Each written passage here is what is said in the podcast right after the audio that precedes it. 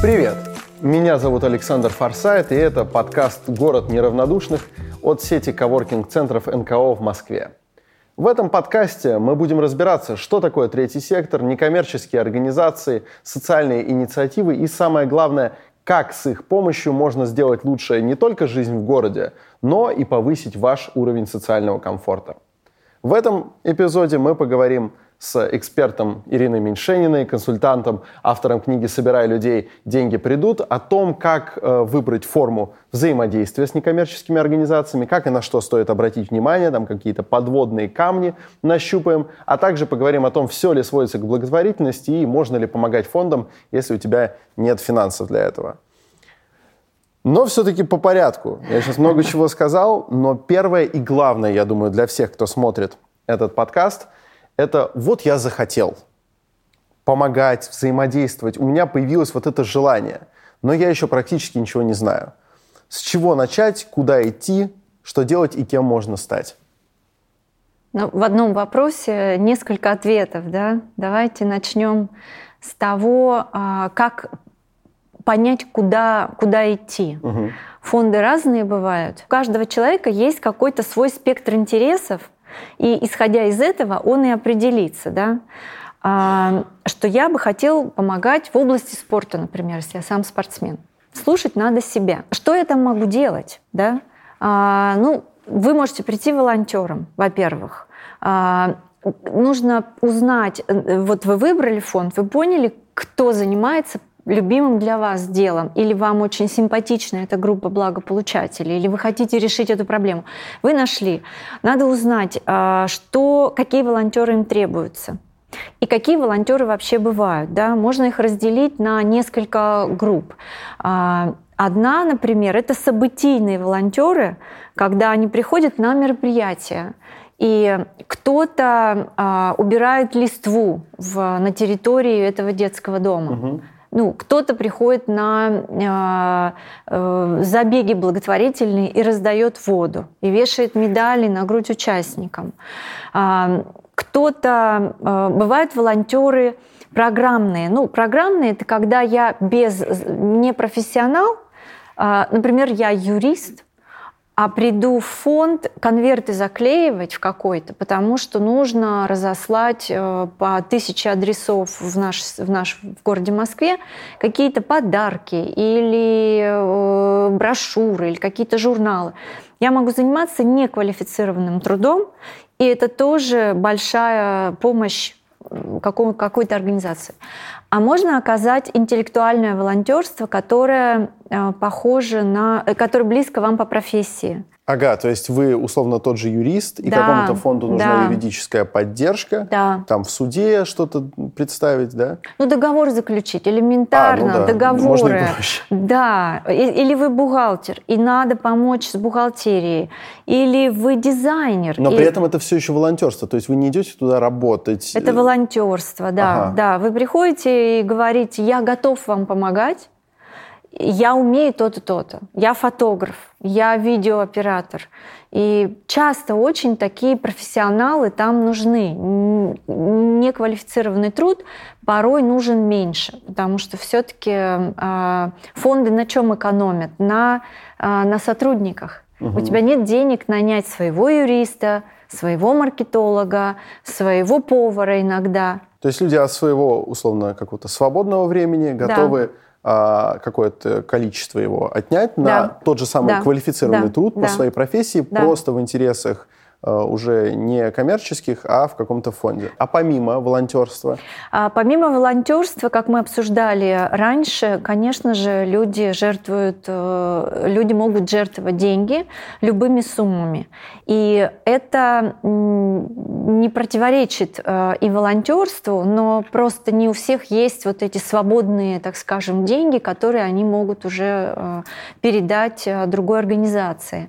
И здесь вопрос, у каждого свои, эм, свои объемы, так скажем, вот этих э, средств денежных, да, когда они могут от чего-то отказаться в пользу другого человека. И я призываю всех не бояться казаться а, мелочным в таком понимании от слова «мало», угу. отдавая 50 рублей.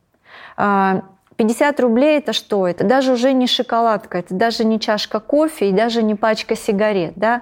Но отдавая небольшую сумму, человек вкладывает свои деньги эм, в, общую, э, в общий поток э, и денежных средств, и вот этой энергии, которая нужна очень в некоммерческих организациях. Чем больше таких, тем лучше. Некогда тебе волонтерить, но ты можешь немножечко э, от себя оторвать, отдай эти деньги. Ну, как бы время – деньги, поэтому если у тебя нет времени, дай хотя бы деньги, вот. хотя бы сколько-нибудь. Совершенно верно. В этой связи сразу mm-hmm. возникает вопрос, э, ну как-то мы должны конкретизировать, э, дать понятно, и даже кому мы поняли, надо выбрать э, того, с кем как mm-hmm. ты резонируешь, вот, кому хочешь помочь да. конкретно. Но вопрос здесь еще о том, даже вот э, денег, казалось бы, заслать, как? Люди многие опасаются э, каких-то случаев, что, что они вот зашлют фонд, а фонд окажется какой-нибудь мошеннический, или вообще фонда никакого нет, а их обведут вокруг пальца. У всех же живы воспоминания о временах, когда, ну, как только не вытаскивали деньги, да это и до сих пор продолжается. Как э, быть? Какие подводные камни и как их обходить? Ну, потому что, чтобы стало спокойно. А, подводные камни есть. Э, в этот э, в наш некоммерческий сектор пришли мошенники. И вот, вот, вот. мы, профессионалы, между собой шутим. А, если мошенники появились, это значит, это денежные... Значит, денежные, дело пошло. Да, да. Во-первых, э, знаете, вот мы говорим, а, некоммерческий сектор, некоммерческие организации, они становятся более профессиональными, их более заметно стало, да, их стало больше люди, которые хотят осознанно помогать, они тоже проходят этап своей эволюции. И прежде чем мы поддадимся вот этому импульсу, все-таки я бы рекомендовала делать небольшую остановку, и зайти на тот сайт, который э, обычно э, написан в той просьбе о пожертвовании, на которую вы реагируете. Это может быть в интернете что-то, это может быть на билборде и посмотреть на сайт организации. Это может быть немножко затратно. Или набрать их телефон. И вот эта небольшая обратная связь, она, конечно, а, вам многое может сказать. Либо человек получит удовольствие, что его там ждут, да, и он отдаст свои небольшие деньги или большие, вот, либо он заподозрит, что тут что-то не то. Но есть путь еще более, я бы сказала, надежный, идти через э, платформы, которые уже проверили угу. благотворительные фонды или другие некоммерческие организации, собирающие деньги. Мы говорим о, например, о благотворительном сервисе, который сейчас э, открылся на э, сайте mos.ru. И там размещены московские организации, которых уже верифицировали. То есть подтверждено, которые... что они... Они не мошенники, угу, у что... них в порядке угу. документы, они э, собирают деньги, тратят их по назначению, и они готовы давать отчетность о том, как эти деньги расходовали тем, кто пожертвовал через площадку благотворительный сервис на МОСРУ. Вот это случай уникальный, потому что э, наряду с э, несколькими площадками э, в друг, на, на, на других ресурсах, коммерческих ресурсах или некоммерческих ресурсах, это государственный сайт. Это сайт правительства Москвы. То есть государство берет ответственность за то, кого оно назвало честными. Вы все сказали. Угу. Да, вы все сказали, и это еще, я бы сказала, то доверие и то партнерство, которое власти э, наконец э, ну, актуализировали, сформулировали и об этом заявили. Меня зовут Лили Брайнис. Я директор и основательница благотворительного фонда «Шалаш». А, фонд фактически работает в Москве а, с 2016 года. А, формально я зарегистрировала организацию в 2019 году. И вот с этого момента и в Москве, и в Петербурге мы ведем занятия для детей из приемных семей и для детей из э, семей, находящихся в трудной жизненной ситуации. А в целом благотворительный фонд «Шалаш» работает с темой трудного поведения. Э, это все, что касается детей, которые нарушают правила, проявляют агрессию, оказываются на комиссиях по делам несовершеннолетних. Э, и делают это не потому, что э, они какие-то плохие, у них неправильные гены или что-то еще, а потому что они находятся в среде, э, в которой они не могут научиться вести себя по-другому. И часто рядом с ними нет взрослых, которые могли бы э, научить их как-то иначе себя проявлять. И вот мы поняли, что мы можем быть такими взрослыми, и мы можем учить других взрослых, как обходиться с проявлениями трудного поведения, такими как травля, агрессия, воровство, сексуализированное поведение, отказ выполнять задания и так далее. Вот, собственно, что мы делаем, а, работая и с родителями, уже теперь и с учителями, и с детьми, вот э, у нас есть группы в Москве, как я уже сказала, и буквально через пару месяцев откроется пилотный проект, который будет называться «Шалаш Спот» для подростков в торговых центрах, потому что в Москве около миллиона подростков от 12 до 18 лет, а, и э, по данным исследования, кажется, Департамента культуры города Москвы, 77% проводят от 6 до 8 часов в торговых центрах, потому что торговый центр – это новый подъезд. Там тепло, там сухо, там есть фудкорт, где можно там поесть еды. И дело даже не в том, что это новый подъезд, это еще и пространство, где они иногда совершают правонарушения. И это как раз та самая проблема, с которой мы хотим э, работать. На самом деле, как кажется, что мы сильно отличаемся от других, есть э, в э, сфере некоммерческой э, разные виды помощи. Есть помощь адресная, это когда помогают конкретному ребенку, животному, человеку взрослому, пожилому или больному, да, сболевшему. Есть помощь системная, когда фонды принимают решение, что им нужно менять не жизнь одного человека, а то, как устроена система. Многие фонды а, работают вот в, на двух полях, и в адресной помощи, и в системной помощи. Мы поняли, что мы тоже хотим работать в двух направлениях. То есть у нас есть скажем так, и адресная помощь. Вот то, где мы ведем группы, мы работаем с конкретными детьми, мы обучаем своих собственных ведущих, волонтеров. Это такой, на самом деле, педагогический спецназ. Люди способны работать с разными а, неожиданными проявлениями трудного поведения. А есть вот часть системной помощи, где мы уже обращаемся ко взрослым, мы учим и переобучаем учителей. У нас есть, например, общий курс а, с Яндекс Учителем, а, где мы рассказываем о том, а, как учителям обходиться с вот уже перечисленными да, проявлениями трудного поведения, потому что в какой-то момент мы провели исследования и спросили учителей во всей России уже, а, Почти 4 тысячи учителей заполнили наш опрос, и мы у них спросили, а вы вообще сталкиваетесь с проявлением трудного поведения или нет? И 90% сказали, что в каждом классе есть хотя бы один или два ребенка с проявлением трудного поведения, с которыми они не знают, что делать. Им была бы нужна методическая помощь. И вот мы а, те люди, которые оказывают эту самую методическую помощь, потому что мы в своих группах сталкиваемся с теми же самыми проявлениями, и благодаря тому, что мы с ними сталкиваемся, мы их превращаем в инструкции. То есть мы решаем, да, как-то э, эти э, обстоятельства, эти проявления трудного поведения, и дальше превращаем их в инструкции, которыми могут пользоваться уже другие педагоги или другие взрослые. Нам можно помогать огромным количеством способов. У нас есть разные социальные сети, в которых мы рассказываем, собственно, как обходиться, да, когда у вас появились подростки, и что сказать подростку, который идет на вечеринку, про технику безопасности. Можно читать, подписываться на наши соцсети и будете узнавать много всего как раз вот из этих практик, которыми мы делимся. Можно подписаться на пожертвования через э, МОСРУ, э, когда вы платите э, за коммунальные услуги, какой-то небольшой, небольшое пожертвование может уходить на нашу работу. К нам можно присоединяться в качестве тоже амбассадоров, волонтеров и людей, которые работают внутри сообщества. Рассказывайте учителям и родителям, которые сталкиваются с проблемами, с которыми мы работаем, о том, что мы есть. Потому что наша большая задача сделать так, чтобы им стало легче. А вот как быть с тем, что некоторые люди жертвуют вот от времени ко времени, угу. А есть же как бы такой подход, что нерегулярная какая-то благотворительность, она менее эффективна. Угу. У меня один товарищ, которого многие могут знать по моим подкастам, он большой энтузиаст э, всей темы альтруизма, и некоторые вещи все-таки мне рассказывал. Просто не так подробно и не так формально. Так вот, он все время говорит о том, что нужно выбрать кого-то и жертвовать ему на регулярной основе. Это важно? Это очень важно, потому что а, некоммерческая организация берет обязательства перед теми, кому она помогает.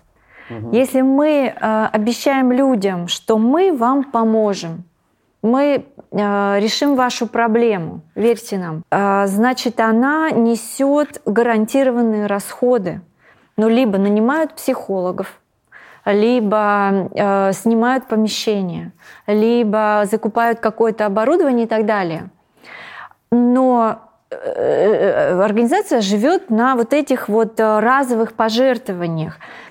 Можно представить, насколько страшно руководителем организации, подписывая договор, трудовой договор человеку, которого ты взял на работу, а, знать, что у тебя денег впереди ну, не будет запланированных денег, не будет гарантированных денег. Да, то есть что придет, то придет. Поэтому регулярные пожертвования – это великолепный ресурс, это классный ресурс, который позволяет тебе прогнозировать, что у тебя столько денег будет в, в банке и ты уже на несколько месяцев все-таки ну, несешь вот эту ответственность не голословно перед людьми. Хуже нет, когда ты сказал, приходите ко мне а, люди а, с какой-то, люди с инвалидностью, да, с любой, с детьми-инвалидами, а потом ты им скажешь, ой, извините, деньги кончились. Да, да, да. Пардон. Да, да пардон. В этом месяце... Не получится. Это не благотворительность, это ага. компанейщина. Так вот, именно регулярные пожертвования нам помогут сделать это качественно и поступательно. У нас есть два пути взаимодействия с НКО. Угу. Это либо э, жертвовать свое время и быть волонтером, да. либо жертвовать свои деньги и быть донором. И вы описали ряд примеров, вот. И там, ну, как бы это не было печально, как бы это ни было печально, я себя даже поправлю, наверняка есть какой-нибудь фонд, который занимается поддержкой людей, которые плохо владеют русским языком. Пожалуйста, помогите мне или таким, как я. А, значит, все время примеры о каких-то ну, несчастьях, о каких-то э, темных сторонах э, нашей жизни. То есть э, вы говорили об инвалидах, о бездомных животных о людях с заболеваниями, в частности, врожденными. А исчерпывается ли этим деятельность НКО? То есть всегда ли НКО – это вот помощь эм, кому-то, попавшему в беду? Или есть еще какие-то варианты? Это великолепный вопрос, Александр. А, он просто сейчас свидетельствует о том, что мы живем в обществе уже не, а, знаете, не, не недоразвитого не недоразвитой благотворительности, а мы уже вышли на ее новый, э, новый круг развития. Что я имею в виду? Объяснять про благотворительность и про некоммерческий э, сектор, мы же сегодня шире берем, да, а, проще, когда ты берешь понятные для людей примеры. Но теперь мы расширяем этот спектр и говорим о том, что некоммерческие организации в нашей стране значит, решают а, не только проблемы, но еще и великолепные общественные задачи. Угу. Что это такое? Человек, а, ну, мы все создания общественные. Нам нужно общаться, мы хотим общаться, нам нужно, чтобы быть, нам нужно быть не одинокими и так далее. Так вот, именно некоммерческие организации могут быть тем местом, где ты находишь своих единомышленников и э, новых э, друзей, новых, э, знаете, вот любителей того же дела, как энтузиастов. и ты, энтузиастов, угу. да. Э, кружки, раньше мы это называли, да, в Доме культуры были при школах. Теперь это не коммерческие организации, это может быть хор, это может быть э, клуб по шахматам, это может быть клуб здорового бега, это может быть э, детская художественная студия. Это, тоже... это же тоже может быть некоммерческой организацией. Они могут быть и коммерческими, но там другая совсем э, модель. Там кто-то тебе дает эту услугу и давай мне хорошую услугу, я тебе буду за это платить. Но очень часто люди говорят, я не продаю свои услуги э, э, дирижера. Угу. Я просто вас приглашаю, давайте вместе петь. Добрый день, меня зовут Эльвира Уманская. Я директор и тренер автономной некоммерческой организации Центра интеллектуальной культуры и спорта КАИСа. Ну, с детства я увлекалась шахматами, буквально все это началось с пяти лет. А вот мне повезло, потому что в детский сад а, пришел педагог по шахматам и вовлек в этот ну, увлекательный, я считаю, богатый мир, который называется шахматы. И когда я уже сама выросла, стала прошла путь от учителя начальных классов до директора государственной бюджетной школы, мне захотелось тоже в этот мир вовлечь всех людей, вне зависимости от возраста, состояния, духовного, вот, потому что я понимаю, что шахматы делают человека еще лучше и помогают в жизни. Наших членов клуба, ну, есть на онлайн-платформе больше тысячу, то те, которые прошли через наши мероприятия, культурно-досуговые, спортивно-массовые, то таких уже больше, ну, наверное, 15 тысяч. На постоянной основе занимается ежегодно, у нас занимается более 100 детей и взрослых. У нас есть занятия как бесплатные для детей социально незащищенных семей, и у нас есть платные занятия, которые платят за занятия, это как услуга, хорошая, качественная услуга. То есть у нас есть и так, такое скажем, предложение и, и другое предложение. Мы выигрывали три раза гранты мэра Москвы. Э, первый грант это назывался «Эстафета дворовых праздников «Шахматы для дружбы». Проходили эти праздники в районе Отрадное, в дворах, и привлекали и популяризировали шахматы среди населения, показывали возможности шахматной игры и культуры. А второй грант э, очень такой, я считаю, важный. Это мастерская шахматных аниматоров, гроссмейстер, ну, большой мастер. Этот грант для подростков. У нас обучалось 20 подростков, которым мы их трудоустроили, и они открыли свой YouTube-канал, который называется тоже «Шахматы для каждого». Из этого гранта у нас перетек новый грант, новый проект, который мы бы хотели бы тоже ну, ребята предложили, подростки, которые у нас были трудоустроены, что хорошо было бы организовать онлайн платформу для всех желающих, потому что таких желающих стало очень много, очень много было обратной связи как раз на YouTube-канале. Мы открыли новый проект, который называется так «Шахматы для каждого» и для москвичей разных возрастов с разными возможностями здоровья. У нас есть интересный международный проект, когда мы сотрудничаем, и у нас есть культурный обмен среди школьников и специалистов. Мы дружим с такими странами, как Германия, Италия, Франция. Вот, и поэтому в этом направлении мы тоже развиваемся. И, конечно, у нас есть мечта, то, чтобы вот те проекты, которые мы реализуем, чтобы они были масштабными, чтобы к нам присоединялись больше еще наших соотечественников, ну, москвичей. Ну и, в принципе, я думаю, что у нас и так уже все хорошо, но когда присоединятся новые наши соотечественники, будет еще интереснее. Вот я несколько раз встречала великолепные идеи, а, Э, мне рассказали о том, что есть э, идея, не идея, а уже проект, когда люди пожилые и маленькие дети читают вместе сказки. Угу. Это не чистая благотворительность, помогать там не особо нужно тем и другим, но это социальная классная история встречи двух поколений.